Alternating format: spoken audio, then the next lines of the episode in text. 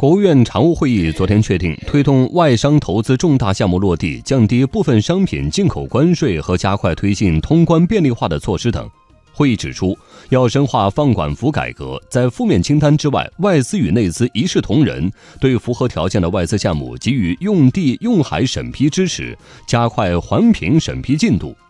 将外商再投资暂不征收预提所得税适用范围从鼓励类外资项目扩大至所有非禁止项目和领域，进一步加强知识产权保护。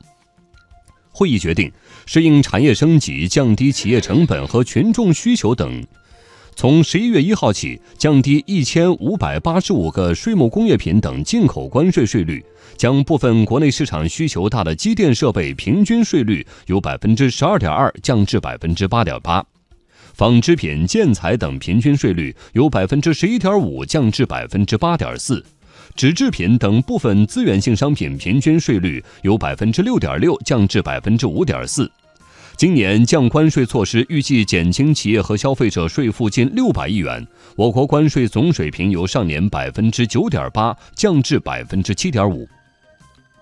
会议决定加快通关便利化进程，今年十一月一号前将进出口环节需验核的监管证件从八十六种减至四十八种，清理不合规收费。十月底前由各地向社会公布当地口岸收费目录清单，清单之外不得收费。